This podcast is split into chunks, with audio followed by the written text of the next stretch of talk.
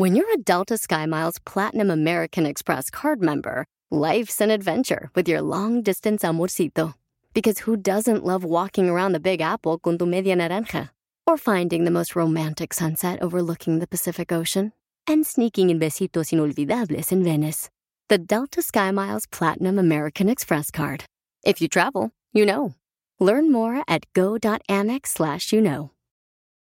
With threats to our nation waiting around every corner, adaptability is more important than ever. When conditions change without notice, quick strategic thinking is crucial. And with obstacles consistently impending, determination is essential in overcoming them. It's this willingness, decisiveness, and resilience that sets Marines apart. With our fighting spirit, we don't just fight battles, we win them. Marines are the constant our nation counts on to fight the unknown. And through adaptable problem solving, we do just that. Learn more at marines.com.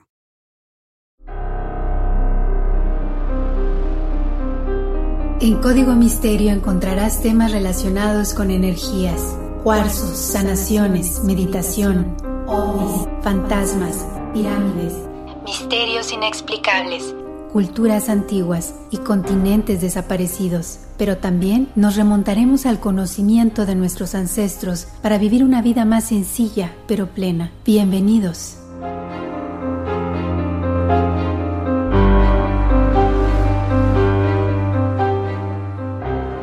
¿Qué tal? ¿Cómo están? Bienvenidos a un episodio más de Código Misterio. Les saluda Horacio Ontiveros y estamos como cada semana con otro tema de investigación. Así que bueno, pues agárrense, preparen ahí su cafecito, eh, su chocolate calientito, lo que tengan a la mano porque vamos a pasarla muy bien con el nuevo episodio de Código Misterio. Como siempre, los invito a que sigan las redes sociales para que vayan checando las fotografías del tema de esta semana y por supuesto vayan checando memes, vayan por ahí revisando videos de avistamientos ovnis y todas las cosas que están pasando allá afuera. Los invito también que si ustedes tienen fotografías o tienen alguna cosa que quieran compartir, bueno, pues con toda la comunidad de Código Misterio, Importantísimo, lo pueden enviar a mi correo electrónico que es contacto arroba códigomisterio.com, contacto arroba códigomisterio.com. Los invito también a pasar la voz de que estamos en todas las plataformas de audio, estamos en Apple Podcast, Google Podcast, Spotify, iHeart, TuneIn y las que se acumulen también como Amazon. Bueno, eh, el día de hoy vamos a platicar acerca de un tema que tiene que ver con eh, posesiones, con poltergeist. Yo sé que de repente a ustedes les gustan estos temas así medio macabrones. Muajaja. Entonces vamos a hablar acerca de el terrorífico caso de la familia Tolman. Eso sucedió aquí en Estados Unidos. Entonces, cuando hablamos de casas embrujadas o de algunas cosas sobrenaturales, por supuesto, siempre estamos pensando en fantasmas, en poltergeist como tal, espíritus o alguna entidad pues ya un poquito más fuerte como algún tipo de demonio. Ya saben, normalmente este tipo de cosas suceden, no en todos los casos, ¿eh? pero sí muchas veces cuando algo ocurrió en la propiedad. Puede haber sido un asesinato, una muerte accidental o un suicidio. Pero ¿qué pasa también con esas energías que están atadas a una cosa? ¿Sí? Puede ser desde una televisión, un sillón, un sofá o una cama, como lo vamos a platicar más adelantito. Como les decía, hay muchísimos ejemplos, ¿no? De esto que estamos hablando, de estas casas embrujadas. Lo hemos platicado ya alguna vez, como la famosa casa de Amityville aquí en Nueva York, pero también hay otras que ya haremos después en otros podcasts más adelante, como el caso de Drumber Manor en Irlanda, el presbiterio de Borley, la casa de Kompong Som en Camboya y muchos otros más, ¿no? Les cuento, vamos a iniciar ya de lleno con el episodio de esta semana, así que bienvenidos. Yo siempre les recomiendo que si estamos hablando de algún tema que tiene que ver con espíritus, con poltergeist o algún tipo de energía de bajo astral, pueden poner un vaso eh, de agua, agua limpia, agua pura. No se lo tomen, por supuesto, es simplemente para atrapar las energías. Y mucha gente también les gusta abrir una Biblia para cuestiones de protección. Entonces ya se los dejo a su criterio, como siempre. Entonces, bueno, trasladémonos hasta el estado de Wisconsin, que de hecho yo viví ahí un tiempo. No conocía esta historia, si no me hubiera dado mucho, pues mucho gusto ir a visitar esta casa, ¿no? Que sea tomar fotos por fuera. Pero bueno, era una noche fría en el estado de Wisconsin cuando la familia Tolman estaba escapando a toda prisa de una entidad maligna que se había apoderado de su hogar. Desde hacía varios meses, esa familia integrada por Allen, que era el esposo, la esposa Débora y tres pequeños, habían estado experimentando fenómenos paranormales muy extraños que como todo, empezaron con algo muy tranquilo y poco a poco fueron incrementando la fuerza, ¿no? Y sobre todo el impacto en esta familia. Todo empezó, como les decía, cuando adquirieron una litera para sus hijas, una litera en una tienda de segunda mano. Esto sucede en 1987, como les decía, es un caso verídico. Vayan a checar las fotos para que vayan comprobando todo esto. Y bueno, como les decía, ¿no? Tiene que ver con estos espíritus, pero también incluso algunos investigadores paranormales se metieron a estudiar el caso, incluso hasta la misma policía del lugar, del pueblo de Oricon, investigó todo esto, así que es bien interesante. Durante 1987 y casi más o menos por un año, estuvieron pasando muchas cosas en la vida de la familia. Y lo típico, al menos aquí en Estados Unidos, pues mucha gente compra cosas de segunda mano porque son cosas en buen estado y a muy bajos precios. El problema es cuando no sabemos si hay alguna cosa mala atada a, esta, a este producto, a este artefacto o a esta cama en este caso, ¿no? Como les decía, estaban en época de remodelación, entonces la familia Tolman compra una litera para las niñas más pequeñas y a partir de que la compran y están en esta casa nueva, empiezan a suceder cosas muy extrañas. Por ejemplo, ellos eran una familia normal, pero de repente los esposos se dan cuenta, específicamente Débora, que algo estaba pasando con los niños. Se empezaron a enfermar de todo. Empezaron a tener fiebre, tos, resfriado. Ojo, ellos pensaron que quizá era porque era la época de invierno y bueno, pues era muy fría la parte de Wisconsin, ¿no? Lo típico, comenzaron a llevar a los niños al doctor y el doctor les comentó que quizá era una alergia a algún tipo de producto que estuvieran usando en la remodelación, algún tipo de pintura, algún tipo de polvo específicamente. Bueno, esta Débora se quejaba mucho porque había veces que iba al doctor por lo menos una vez a la semana o incluso tres. Hasta Allen estaba teniendo problemas de espalda.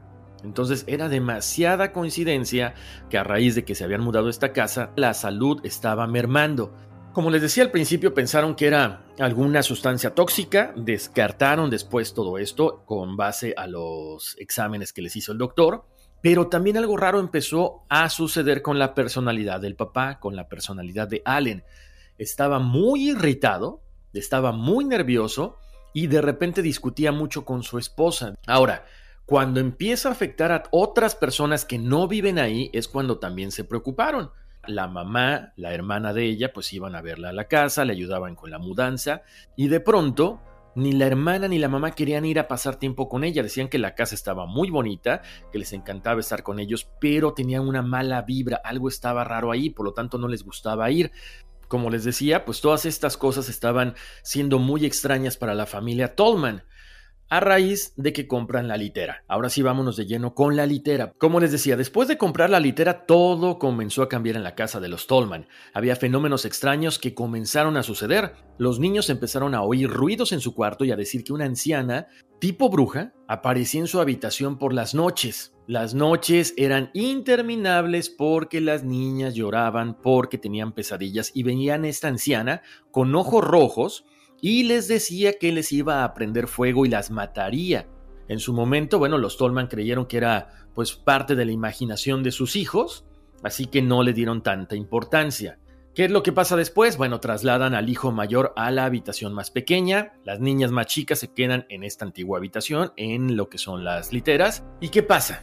Bueno, durante una noche Débora acomoda al niño en el cuarto, enciende su radio reloj para reproducir música mientras estaba dormido, pero al poco tiempo el niño sale corriendo y le dice a su mamá que la emisora de radio la habían cambiado de dial.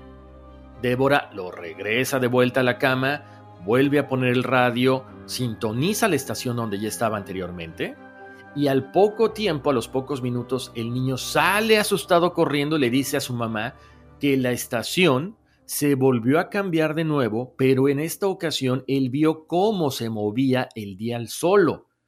Con esta situación, el niño pronto se empezó a sentir muy incómodo durmiendo solo en esta habitación. Era un verdadero martirio poder acostarlo eh, durante la noche. Él pataleaba, él gritaba, no quería dormir ahí por miedo. A medida de que el verano avanzaba, ya estaban llegando hacia el otoño, las noches, como les decía, pues era lo más complicado Primero se divertían, de repente este, jugaban, pero ya cuando era el momento de llevar a acostar a los niños, ahí toda eh, la pesadilla comenzaba. Muchas veces Alan y Débora escucharon a su hija hablar y reírse por la noche.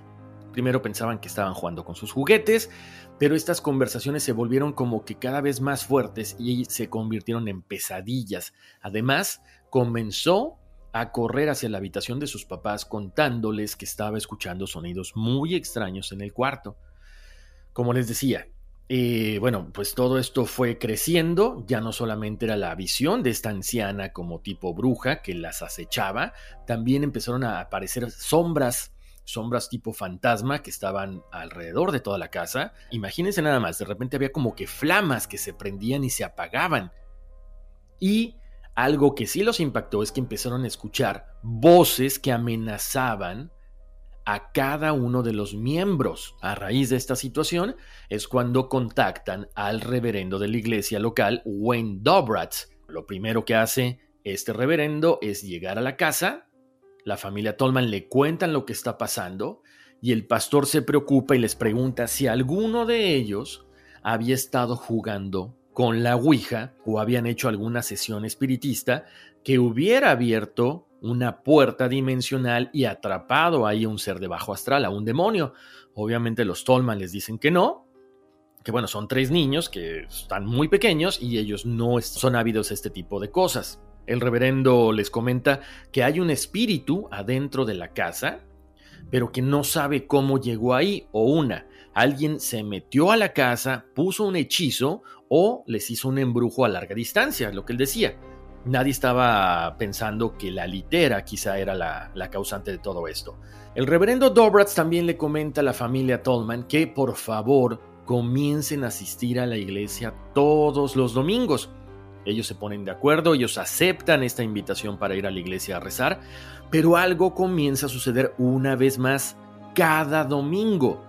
Los Tolman comentan, Parecía que cada vez que llegaba el domingo, nuestros hijos estaban enfermos o nos despertábamos muy cansados, teníamos mucha flojera de ir a la iglesia, pero sin importar esto nos levantábamos y comenzamos a asistir a la iglesia con regularidad. También el reverendo les comentó que eh, podrían empezar a hacer algunas oraciones en voz alta, que leyeran pasajes de la Biblia para librarse del mal que estaba acechando la casa. Todo esto lo hicieron, de repente tenían días muy buenos, de repente otra vez esta cuestión maligna se apoderaba de la casa, entonces era un ir y venir de sentimientos, de cosas extrañas, de repente desaparecían y de repente aparecían con más fuerza todavía. Alan y Débora no estaban convencidos de que el diablo o espíritus malignos pues fueran los responsables de que estuviera pasándoles esto en esta casa que tanto habían anhelado. De hecho, Allen, el papá, menciona, no podía creer en mi corazón que el Señor, que Dios me haría algo de esta naturaleza. Es posible que no vayamos a la iglesia todo el tiempo y de vez en cuando usemos un poco de lenguaje soez. Pero cuanto más pensaba Allen en lo que el reverendo le había dicho, más enojado se ponía. Y aquí entra una de las grandes cosas y grandes enfrentamientos que tiene la gente que vive ese tipo de situaciones. Confrontar el mal directamente.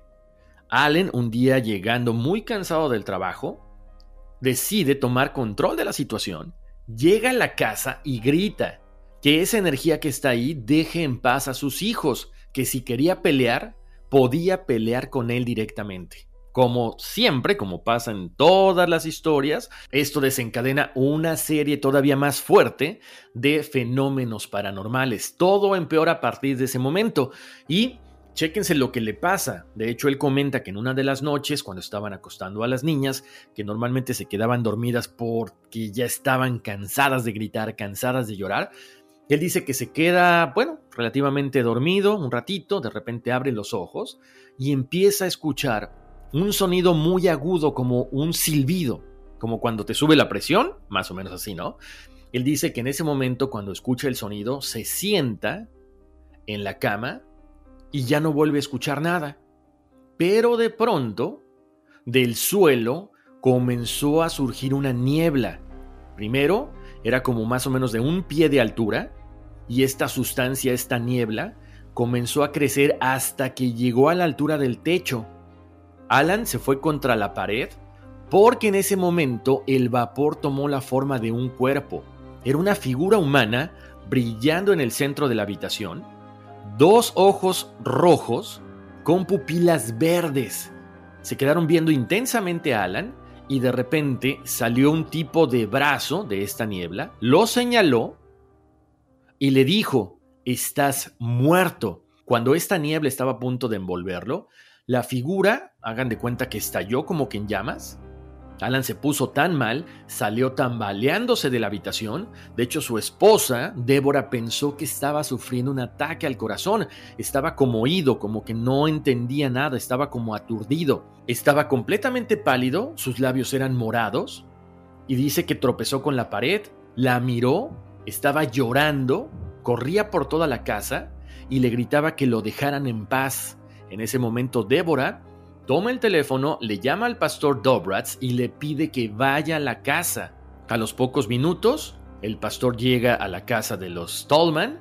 Como se imaginarán ustedes, esto ya era un caos, los niños ya se habían despertado, estaban llorando, estaban muy consternados por lo que estaba pasando con su papá, que seguía llorando, que estaba gritando, no entendían lo que pasaba. El pastor Dobratz les dice que lo más recomendable en este caso es que salgan de la casa inmediatamente, que agarren sus maletas y que no regresen hasta que vayan a la iglesia. Todo esto sucede un sábado, por lo tanto los invita a que se vayan a otro lugar y que no regresen hasta el día siguiente después de que vayan a misa.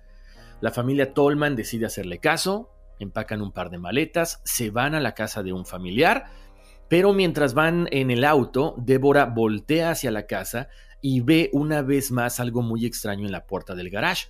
Ve cómo hay una pequeña llama prendida. Cuando parpadea, ya no está la llama. Entonces dice, bueno, esto es algo muy raro, no sé si es producto del estrés o porque en verdad, bueno, ahí hay algo malo, yo vi esa llama. Pasan esa noche en la casa del familiar, los Tolman al otro día se despiertan el domingo con la intención, pues obviamente, de ir a la iglesia como les había recomendado el reverendo, pero en ese momento les llama mucho la atención porque ya que se suben al auto, el auto no prende. Se ponen muy preocupados, llaman a la iglesia directamente al pastor y le dicen, Pastor, el auto no prende, no sé qué está pasando, no vamos a poder llegar a la iglesia. El pastor les dice que bueno, que quizá esto no lo sorprende, porque es como una acción de que ellos no se acerquen a Dios, y le dice que hagan una cosa, que si ellos tratan de prender el auto una vez que el servicio de la iglesia haya empezado, seguramente a través de las oraciones el auto va a prender. Pasan unos minutos, comienza el servicio en la iglesia, Allen se sube al auto, gira la llave y ¿qué creen? Efectivamente, el auto logra prender. Así que los Tolman se van a la iglesia, pasan un tiempo ahí y también le piden al reverendo que si no es mucha molestia, que por favor después de la misa los acompañe a la casa y ahí tomen la comunión, porque también sería importante que bendijera una vez más la casa. Esto hacen, el pastor acepta, va por la noche del domingo a la casa de los Allen, les da la comunión, se ponen a rezar y les aconseja también que pongan música religiosa durante toda la noche. Por supuesto que esto calmó durante un tiempo la situación, pero ¿qué sucede? Este pueblo también es un pueblo muy pequeñito y la historia se empieza a dar a conocer entre los periódicos, incluso llegó a niveles internacionales. ¿Por qué? Porque todo el mundo quería ir a esta casa con la esperanza de poder ver algo sobrenatural. Además de que ya saben, los medios habían estado pues haciendo este caso todavía mucho más grande, decían que las paredes sangraban, que había una máquina de nieve que se prendía sola, que salía corriendo por todos lados, que perseguía a los habitantes de la casa. Tanto fue así eh, esta historia que se hizo tan grande que para ese mismo año la serie de televisión Unsolved Mysteries presenta la historia. La filmación se llevó a cabo en el interior de la casa con autorización de los dueños y un grupo de actores locales. Ojo, Aquí nunca se mostró la litera original porque los Tolman, cuando entendieron que quizá ese era el artefacto que pudiera estar maldito, dicen que lo sepultaron en un lugar escondido, en un terreno privado, para que nunca más se vuelva a encontrar. Imagínense, todo esto que estamos hablando de cosas sobrenaturales y una litera maldita, pues fue también como que el alimento ideal para todos los medios de comunicación. De hecho, se considera que la historia de los Tolman figura como uno de los casos paranormales más extraños en la historia de Estados Unidos. Como les decía, con todas estas cosas que se leían en los diarios, pues mucha gente comenzó a circular alrededor de la casa de los Tolman. Es increíble, hacían fila la gente para poder pasar enfrente de la casa. Se bajaban a tratar de tomar fotografías, por lo tanto, ahí es cuando ya la policía tuvo que intervenir. Intervinieron primero acordonando la calle y específicamente el jefe de la policía de Oregon, Doug Glaman, se reúne con los Tolman por primera vez y los ayuda a entender qué es lo que está pasando. Importante, este oficial de policía, él no estaba muy enterado de lo que estaba pasando. De hecho, comenta, uno de mis oficiales del turno de noche vino y me preguntó si había escuchado acerca de la casa embrujada en el pueblo. Me reí y seguí con lo que estaba haciendo, pero me encontré con él cinco minutos después y dijo que hablaba en serio. Esta nota estaba por toda la ciudad. Eso fue temprano en la mañana y durante todo el día donde iba la gente me preguntaba sobre esto y yo no sabía nada. Es más, ni siquiera sabía dónde estaba ubicada la casa. Cuando acordonaron la propiedad yo no estuve presente. De hecho, ese mismo día él se entera de que Alan y Débora Tolman eran los dueños de la casa que estaban pasando por todas estas situaciones. El jefe de la policía se comienza a preocupar acerca de toda esta situación, por lo tanto decide visitar en el trabajo a Allen, le dice que bueno, que él está al pendiente de todo lo que está sucediendo en su casa, que ha escuchado algunas historias, pero que quisiera saber más de propia voz del dueño de la casa.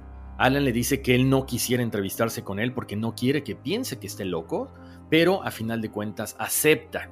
El oficial le dice que si puede ir al siguiente día, Allen y su esposa Débora a la comisaría para que platiquen acerca de lo que está sucediendo.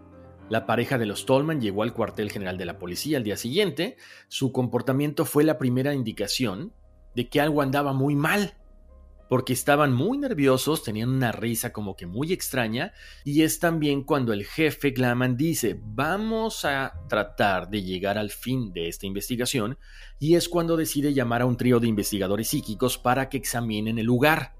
El parapsicólogo Carl Schultz, el psicólogo Don Mueller y el autor Walter Uphoff estuvieron de acuerdo en visitar el lugar, buscaron todo tipo de evidencia para saber si los Tolman estaban siendo víctimas de una broma o ellos estaban fabricando esto. No encontraron grabadoras, dispositivos de proyección o cualquier otra evidencia, no lograron encontrar nada. Y es cuando estos tres investigadores validan que efectivamente hay algo que está sucediendo en esta casa. De hecho, el profesor Uphoff, que era autor de dos libros acerca de lo paranormal, le dijo a un periodista, la familia Tolman no están mintiendo, son personas racionales, cuerdas, a las que les gustaría deshacerse de este problema. No están inventando nada. Esto es real. Quiero mencionar algo que había sucedido en el pasado con el jefe de la policía, con Glaman. Él había visto luces misteriosas en el cielo en varias ocasiones. De hecho, no solamente él, sino cuando estaba patrullando con otros compañeros, habían visto a estos ovnis o estos UFOs o estas luces en el cielo. O sea, él no estaba para nada alejado de todo lo que son los fenómenos paranormales. Continuando con la historia, vamos a platicar acerca de algunas de las cosas que pasaron dentro de la casa. Ya hablamos de la señora esta que se aparecía, que era como un tipo bruja, que tenía ojos eh, rojos, de esta sombra que ve Allen y bueno, de todas las cosas que también pasaban. Ahora, algo sucedió también una noche mientras Allen estaba pintando el sótano. Él estaba, como les mencioné al principio, haciendo reparaciones en toda la casa. En ese momento su esposa lo llama para que le ayudara a poner a los niños en la cama. Él comenta, dejé la brocha sobre una bandeja y subí las escaleras. Aproximadamente media hora después, regresé y encontré la brocha boca abajo en el bote de pintura. Para él fue algo muy extraño en otra ocasión se dio cuenta que una ventana del sótano había sido removida y puesta gentilmente contra una pared. Trató de buscar evidencia de que alguien había entrado a la casa, revisó el sótano, revisó los cuartos, revisó cada habitación y no encontró a nadie. Además, de que tampoco faltaban cosas de valor en la casa, por lo tanto dijo, esto no fue un ladrón, esto fue alguien que simple y sencillamente nos quiso jugar una broma, en este caso un fantasma.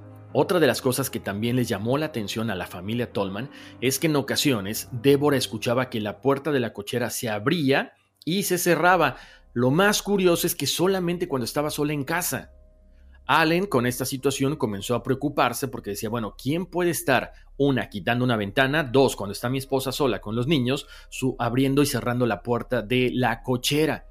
Nunca entendió qué fue lo que estaba pasando, pero también él comenzó a sentirse observado, acechado en algún lugar. De hecho, él decía, cuando yo llegaba a la casa, metía mi auto, cerraba la puerta de la cochera y hagan de cuenta que me oprimían el pecho, me sentía como si me hubieran encerrado en una tumba. De hecho, comenta que la cosa más fuerte que le sucedió es que una noche regresando del trabajo, se estacionó en la parte afuera de la casa y vio cómo aparentemente se estaba incendiando el garage y de hecho, una voz desde dentro del garage le decía, ven aquí.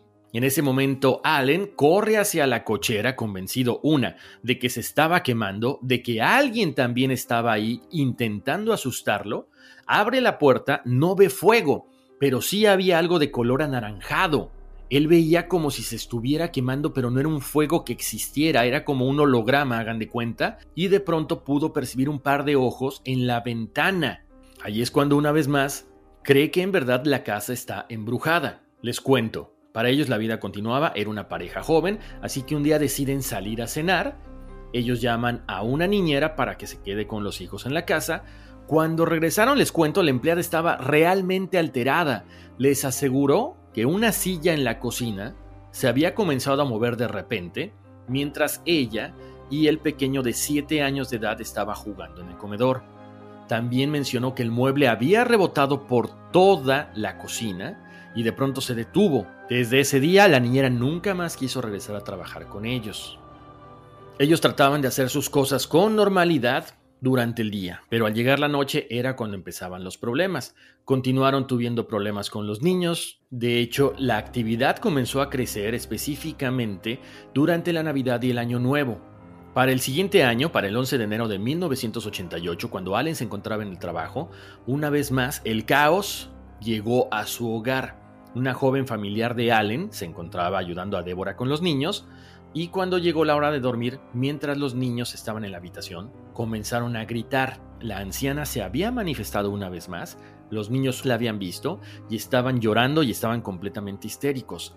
Después de eso, lo único que hizo Débora fue recoger a sus hijos, salió por la puerta principal con su familiar, subió al automóvil y finalmente se alejó de su casa para nunca más regresar. Después de vivir durante varios meses en una casa vieja proporcionada por los amigos que asistían a la iglesia, Allen y Débora compraron una casa nueva y sus vidas volvieron a la normalidad.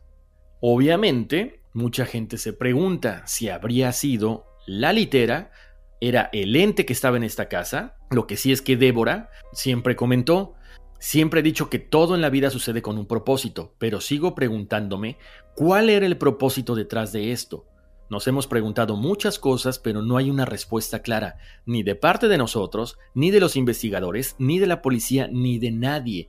Creo que estábamos en el lugar equivocado, en el momento equivocado pero no puedo creer que lo que sea que hubo vino cuando llegamos y se fue cuando nos fuimos. Tal vez la casa estaba tratando de atraparnos o estábamos atrapados en algún tipo de fuerzas opuestas. Este caso de la familia Tolman hasta nuestros días se mantiene sin resolver para muchos investigadores. Creen que tuvo que ver la litera que compraron de segunda mano, que quizá alguien había fallecido ahí, que quizá alguien le había lanzado una maldición, porque resulta que cuando se mudaron, simple y sencillamente desapareció todo. Muy interesante el caso. Me encantaría saber qué es lo que opinan ustedes acerca de este tema. Lo pueden hacer a través de las redes sociales, obviamente Código Misterio, Facebook e Instagram, a través del correo electrónico contacto arroba códigomisterio.com. Los invito a que pasen la voz de que estamos en todas las plataformas de audio, Spotify, Google Podcast, Apple Podcast, TuneIn, Amazon, iHeart. Y también los invito, una, a que vayan ahí a la nueva temporada que estamos lanzando ya de todosporelnes.com. Ya saben, es bienestar integral para todos. Hay entrevistas muy interesantes con iconos latinos, hay entrevistas o herramientas que algunos expertos nos brindan para mejorar en todos los aspectos de la vida y también hablamos, bueno, de lo que sucede día a día en la familia, en el trabajo, en la escuela. Es muy interesante esta plataforma, todosporelnes.com. Y por supuesto los invito a que tengamos a la mano un celular, una grabadora de sonido. Y si sabemos que algo raro está pasando en nuestras casas, bueno, tengamos ahí a la mano estos utensilios para poder grabar, para poder escuchar y ser testigos de lo que está pasando. Acuérdense, también estamos siendo testigos de muchos avistamientos ovnis, de muchos seres que se quedan captados en nuestras cámaras. Entonces, tratemos de averiguar qué es lo que está pasando allá afuera, volteamos de repente hacia el cielo, pongámonos atentos a lo que sucede, porque seguramente hay mensajes que podemos recibir y quizá descifrar y que bueno, quizás sean un mensaje pro humanidad. Les mando un abrazo muy grande, muchísimas gracias por haberme acompañado en otro episodio más de Código Misterio, les mando abrazos, les mando muchas bendiciones y vámonos, que aquí espantan. I'm Chris Hahn, the Aggressive Progressive. Check out a new episode of the Aggressive Progressive podcast every Tuesday. You know, the election is heating up just as the year is winding down. Stick with me. I'll tell you the truth as I see it. Download the Aggressive Progressive on Pandora or wherever you get your podcasts.